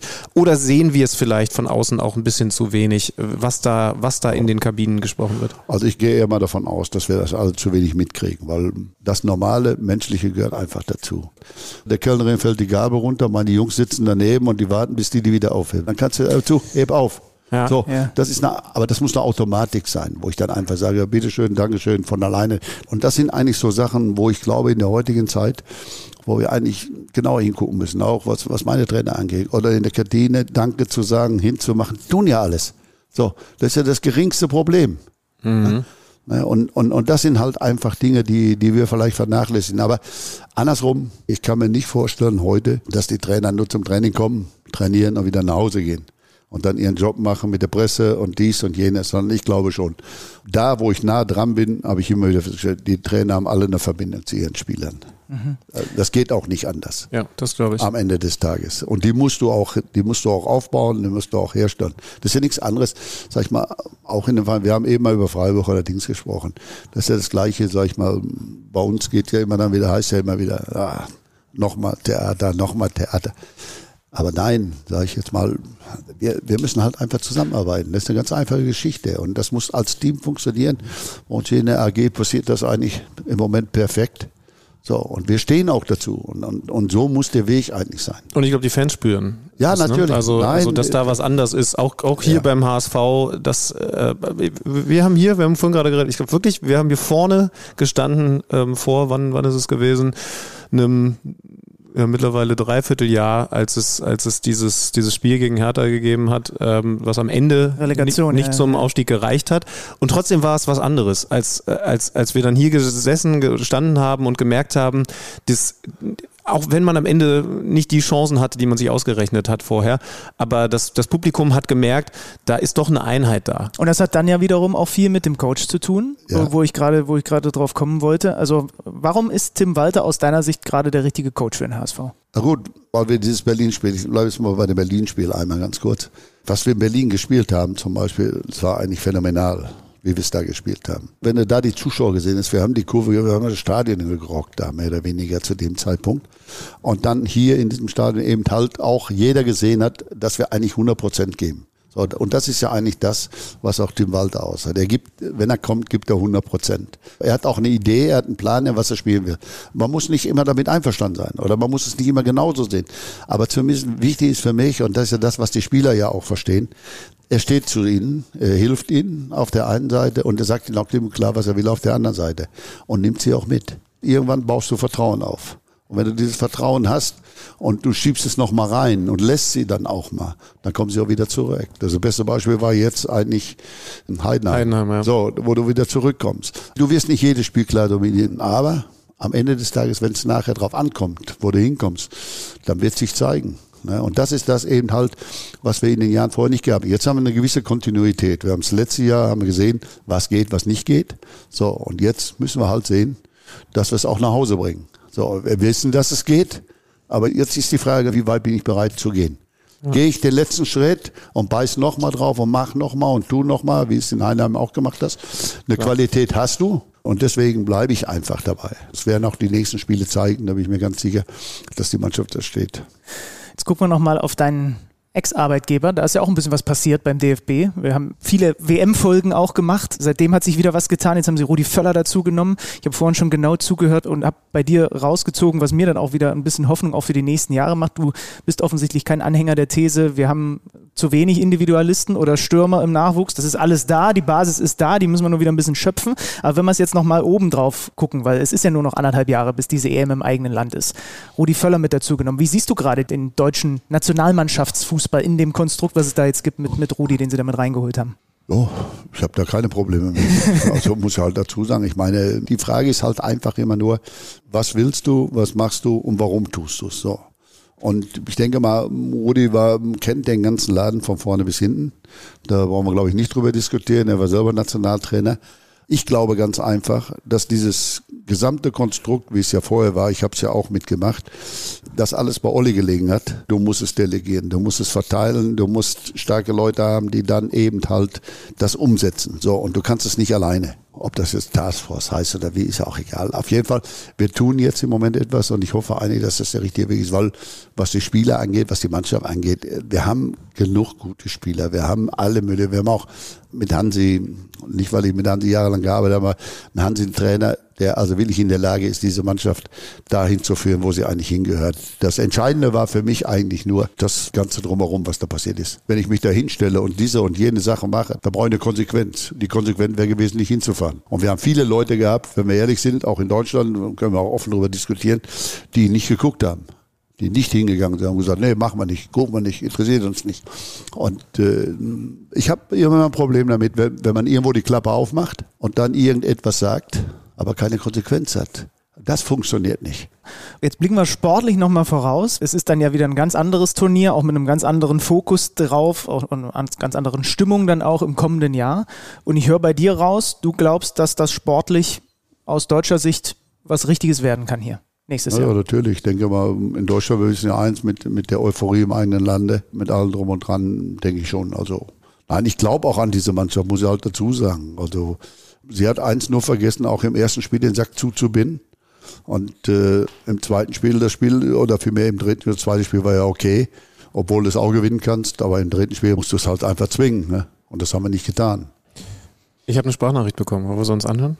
Warte, ja, warte. Jetzt. warte, warte. Dann stecken wir es hier aber auch an und hören es uns in guter Qualität an. Komm. Ja, eine Minute zwölf. Ich bin gespannt, was er alles zu erzählen hat, der Wagner. Ich hoffe, ihm ist bewusst, dass das jetzt hier auch äh, Ich weiß nicht. Wir, wir, wir testen das einfach mal. Achtung. Schlüti, Grüße.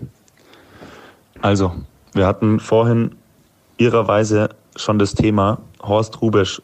Und zwar also ich, das ist fast wie so ein Kaufangebot, wenn ich zum Beispiel sage Poolabdeckung, Poolabdeckung, dass da eine Poolabdeckung zum Kaufen geht, haben wir vorhin wirklich über Horst geredet, geredet weil ähm, äh, eine Mannschaft von innen heraus Sachen regeln muss und einfach machen, machen. Und dieses von innen heraus, dass man eine Mannschaft auch Vertrauen gibt, dass sie untereinander äh, auf dem Platz füreinander einstehen, aber auch außenrum, außen herum Disziplin einfordern und geregelte Abläufe haben, das hat er eigentlich geprägt wie kein zweiter, weil er auch die schwierigsten Mannschaften hatte mit den Berlinern und auch immer wieder neue Kader hatte. Ähm, aber ihrerweise war das sein größter Benefit, eine Mannschaft äh, zur Mannschaft zu formen, dass Verantwortlichkeit ähm, gegenüber geherrscht hat und ähm, ja, ein klares Zusammen und keiner konnte sich ausnehmen. Das war eigentlich das bis heute der größte Learning von ihm und ähm, sein größtes Learning war, dass er mich einfach im Finale hat spielen lassen ich zwei Tore gemacht habe und dadurch ist er U21 Europameister geworden.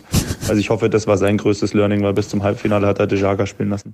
Das nochmal, by the way. Tschüss. Das ist es, hat schon wehgetan. Hat sich doch gelohnt, ihn so lange zu warten müssen. Ja, siehst du, hast ihn, hast ihn ja. gekitzelt, ja. Und am Ende mit der richtigen neuen. schon wäre jetzt sogar getroffen, ne? War, war ja, Finale klar, ein Tor, ne? Natürlich. Ja, ja. Da hat er dann noch einmal, da muss er einen Pass spielen, der braucht er nur mit der Breitseite hinlegen, steht blank vom Tor, da will er den mit der Hacke spielen. Da habe ich ihm in der Halbzeit gesagt, machst das noch einmal, sag ich, dann töte ich dich auch. Das, das bring dich um. Und, äh, aber gut, danach hat er ja dann einen oben in den Giebel gehauen, dann war es in Ordnung. Also er kann es auch anders, wenn er.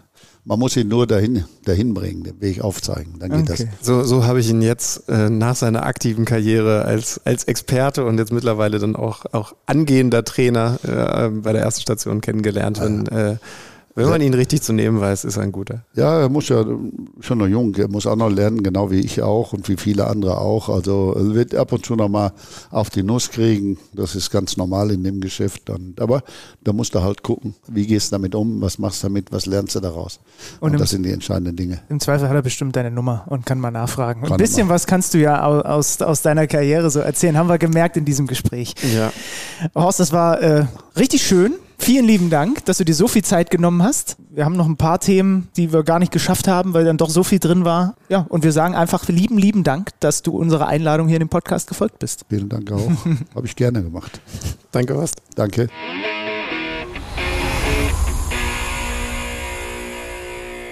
Also man kann ja jetzt vielleicht darüber streiten, ob er der größte Unterschiedsspieler in der Geschichte des HSV, ja vielleicht der Bundesliga gewesen ist, aber er ist auf jeden Fall ein Unterschiedsmensch. Und ich hoffe, das habt ihr in diesen zwei Folgen Horst Rubisch bei Kicker Meets the Zone mitbekommen. Übrigens, um ihn noch ein bisschen besser kennenzulernen, kleines Quiz für euch zu Hause. Ich gebe euch ein paar Sekunden Bedenkzeit. Was ist das Stammgetränk von Horst Rubisch, das er auch bei unserer Aufzeichnung mit mehr als einer Flasche weggenippelt hat? Ha? Hm? Flasche? Ja. Ist es Rotwein? Hm. Ist es Wodka? Ist es Kokoswasser? Es ist Cola Zero mit Zitrone. Horst Rubisch, Cola Zero mit Zitrone. Wann immer ihr das in Zukunft trinkt, denkt an Horst Rubisch. Stell dir mal kurz vor, Horst Rubischs Leibgetränk wäre einfach Kokoswasser. Also das ist wirklich das Letzte, auf das ich gekommen wäre bei ihm. Wir sind, wir haben es ja gerade von ihm gehört, dann jetzt auch drin in der Aktualität mal beim Hamburger Sportverein. Er hat über Tim Walter gesprochen, er hat über die Stabilität der Mannschaft gesprochen, die war gefordert am Böllenfalltor. Ach, ich mag den Namen dieses Stadions einfach. Da gab es das Topspiel in der zweiten Liga. Der SV Darmstadt 98 hatte den Hamburger SV zu Gast. Erster gegen Zweiter. Wir tauchen ein in dieses Topspiel und in die zweite Liga, wie angekündigt, zusammen mit Sebastian Wolf vom Kicker.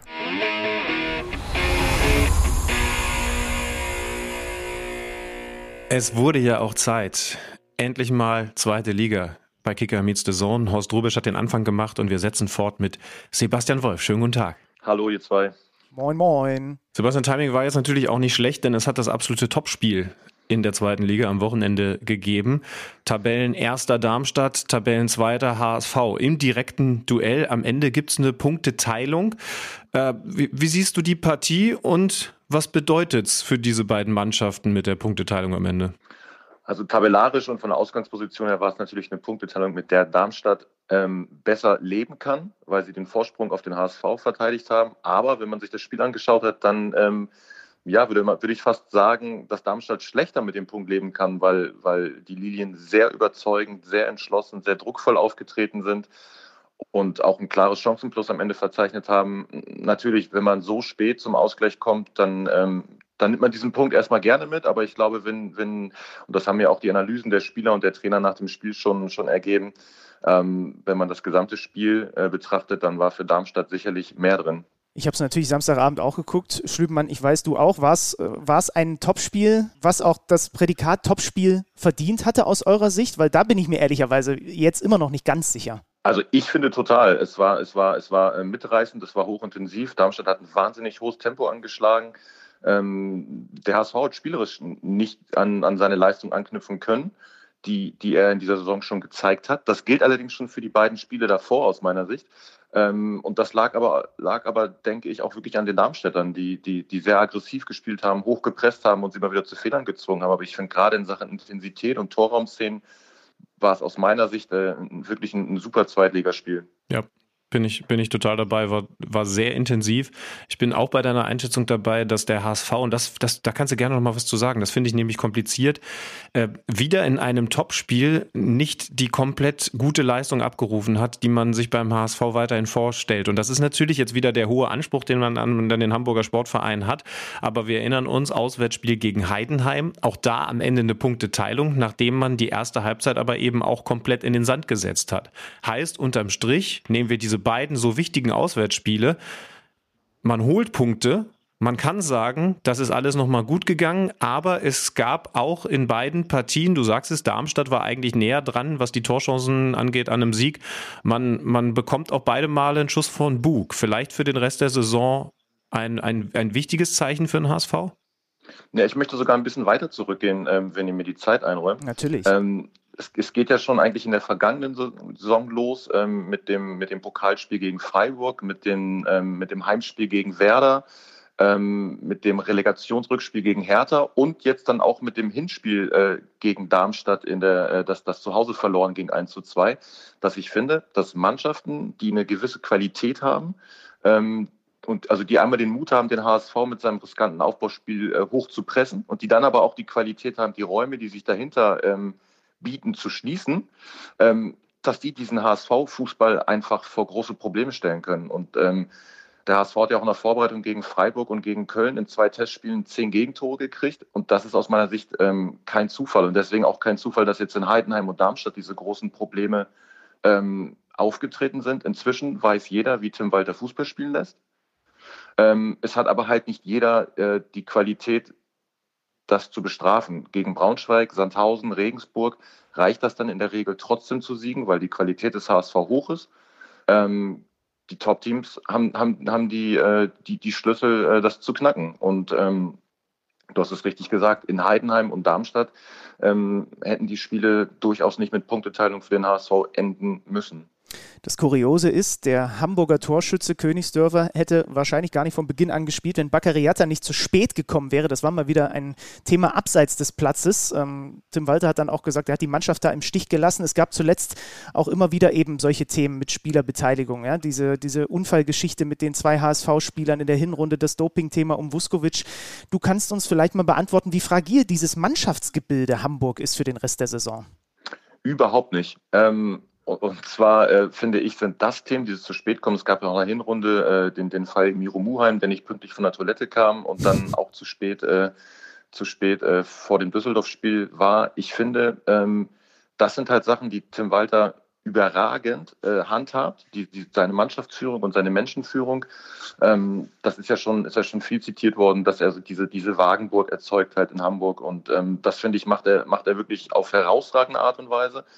Und ähm, ehrlicherweise ist, glaube ich, so ein zu spät kommen. Wir haben es jetzt ja äh, nun verfolgen dürfen. Ich glaube, ich habe die, die Strichliste in der Bildzeitung nicht nachgelesen, wie oft Leroy Sané äh, bei den Bayern abgelaufene Woche zu spät war. Aber die haben ja tatsächlich da irgendwie Strich oder Buch geführt.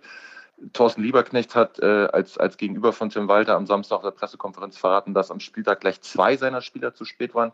Ich glaube, dass das ehrlicherweise gang und gäbe ist und dass das kein HSV-Problem ist. Ähm, dass einfach Tim Walter es total stringent handhabt und auch öffentlich macht dadurch und ähm, dass das ein ganz entscheidender Grund ist, weswegen, also ich bin mir nicht sicher, dass der HSV in diesem Jahr aufsteigt.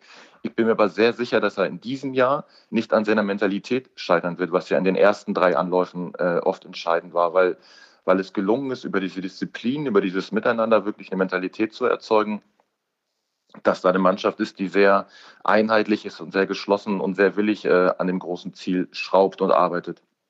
Und ähm, ich, klar, der Fall Dompe, ähm, das ist nicht gut zu heißen, das ist auch mit nicht zu rechtfertigen und schön zu reden, aber ich glaube, das sind halt einfach Sachen, Verfehlungen im Privatleben, ähm, die, die, die, hast du überall. Und der Fall Vuskovic ist, ist so nebulös und, und so, so schwer aufzu, mhm. äh, aufzudröseln, dass ich finde, dass man, dass man ähm, also ich, da war nicht davor, jetzt wieder zu sagen, oh, wieder der HSV, weil ich glaube, dass das, ähm, dass das Sachen sind, die man, die man, die man trennen muss. Und ähm, ich finde, gerade hinsichtlich der Mannschaftsführung hat sich, in, hat sich in Hamburg eine ganze Menge getan, wenn man an Zeiten denkt von, von Bobby Wood und Co., die da, die da so ein bisschen ihr Eigenleben äh, noch geführt haben, äh, ist das etwas, was es nicht mehr gibt beim HSV tatsächlich. Ich finde toll, dass die deutschen Medien das deutscheste Thema überhaupt entdeckt haben und jetzt Strichliste bei Bundesliga-Vereinen übers zu spät kommen veröffentlichen und darüber fachsimpeln. Wie viel zu spät darf man denn kommen? Das ist, glaube ich, wirklich eine Sache, die in anderen Ländern, ich habe das jetzt äh, Beispiel Paris Saint-Germain in viel extreme, äh, extremerem Ausmaß so mitbekommen. Äh, insofern, daran wird es nicht scheitern. Du hast es schon angedeutet, Mannschaft scheint zu funktionieren. Eine Etage drüber im Management, Vorstand, Aufsichtsratbereich gab es jetzt in den letzten Jahren ja definitiv auch immer wieder Querelen, Machtkämpfe. Ich habe so das Gefühl, in den letzten Wochen scheint sich da ein bisschen die Woge zu glätten und es scheint auch in eine Richtung, nämlich äh, so in Richtung Boll zu gehen. Ist das so oder bleibt es kompliziert? Ähm, ja, ganz entscheidend ist, dass der, dass der Vorstand jetzt ähm, eine Besetzung hat, die, die in eine Richtung marschiert mit, mit äh, Jonas Bolt und Erik Huber. Das war ja nun mutmaßlich oder, oder äh, erwiesenermaßen im Vorjahr mit Thomas Wüstefeld und Jonas Bolt nicht der Fall. Ähm, beeindruckend auch hier, dann ähm, ohne jetzt zu viel Lob an, auf, auf Tim Walter zu verteilen. Ich habe ja nun auch seine Spielweise immerhin schon kritisiert oder, oder zumindest die, die Anfälligkeiten seiner Spielweise. Aber auch da ist es ihm im Verbund mit Jonas Bolt wirklich gelungen, ähm, die, diese Wagenburg äh, zu errichten, dass es eigentlich rund um den HSV ähm, wahnsinnig gekracht hat. Und anders als in den Vorjahren äh, diese, diese Themen eben nicht in der, in der Kabine angekommen sind. Und das, glaube ich, ist ein, ist ein ganz großes Verdienst der beiden. Ähm, jetzt ist es so, dass ähm, also mit Marcel Jansen und Jonas Bolt ist sicherlich immer noch keine Einheit hergestellt, wird auch nicht mehr hergestellt werden. Aber Marcel Janssen hat sicherlich an, an Einfluss verloren. Er hat, ähm, er hat ähm, nicht den absoluten Rückhalt in, in seinem Aufsichtsrat mehr. Ich, es deutet auch vieles darauf hin, dass er, ähm, dass er, wenn jetzt der neue Aufsichtsrat benannt ist, womöglich den Vorsitz abgibt. Und wie gesagt, eine absolute Einheit ähm, zwischen, zwischen Hoover und Bolt auf der Vorstandsebene. Und ähm, da ist zumindest mal jetzt eine gewisse Stabilität sicherlich äh, hergestellt. Sebastian, wenn wir dich einmal hier bei uns haben, ich habe in dieser Saison deutlich zu wenig zweite Liga gesehen. Ich habe natürlich gestern das Derby von Hansa gegen äh, Pauli geguckt, aber ich wollte bei dir mal nachhaken, weil du ja logischerweise einfach durch die HSV-Spiele und auch durch die St. Pauli-Spiele, du hast ja alle Mannschaften gesehen. Kannst du für uns mal ein bisschen zusammenfassen, wie das Niveau generell in der zweiten Liga in dieser Saison ist, auch wenn du es mit den Jahren davor vergleichst? Ist sie stärker? Ist sie besser? Ist sie schlechter? Ist sie genauso? Sind dir irgendwelche Dinge in diesem Jahr aufgefallen, die ja in der zweiten Liga auf irgendeine Art und Weise besonders sind? Ich finde, dass das Niveau insgesamt äh, sehr gestiegen ist. Ähm, und würde das fast so ein bisschen am Beispiel 1. FC Heidenheim festmachen wollen, die ja eigentlich jahrelang immer dafür standen, dass sie, dass sie marschieren, dass sie kämpfen. Äh, das tun sie immer noch und, und, und ganz nebenbei, das hat man ja gerade auch beim HSV-Spiel gesehen, ist das ja, ähm, haben die auch spielerisch ein nächsthöheres Level erreicht. Oder auch Darmstadt 98. Ich finde, ähm, fand es ein bisschen, ja, fast ein bisschen äh, dreist von Tim Walter, dass er die Darmstädter Spielweise am, am Samstagabend äh, ausschließlich auf lange Bälle reduziert hat, weil sie ja auch ein klares Plus am Ballbesitz hatten, was ja gegen den HSV durchaus ungewöhnlich ist. Und ähm, finde also, also an diesen Beispielen kann man sehen, dass auch die, dass das auch ähm, ja die vermeintlichen Überraschungsteams mehr zu bieten haben als, als Laufen und Kämpfen. Und ähm, ich finde, dass das Niveau in, in, in dieser Liga deutlich angewachsen ist in den letzten Jahren und auch in diesem Jahr nicht abfällt, obwohl die vermeintlich großen oder die tatsächlich großen wie Werder und Schalke wieder raus sind. Mhm. Ähm, es ist schon so, dass die, die, dass die zweite Liga neben der Intensität auch immer mehr guten Fußball und attraktiven Fußball bietet. Sebastian, dann würde ich sagen, freuen wir uns auf alles, was da noch kommt. Mit den beiden Teams oben Darmstadt und HSV, da hat sich nichts verändert. Heidenheim auf der 3. Und dann bin ich mal gespannt. Nächste Woche gibt es ja das nächste Top-Duell Heidenheim gegen Darmstadt. Was sich da in der Liga noch tut. Vergesst mir den FCK nicht. Ich will es nur noch mal erwähnen. Auch wenn, wie gesagt, ich zu wenig zweite Liga in dieser Saison gesehen habe. Sebastian, generell lieben Dank und bis bald. Gerne, bis bald. Ciao.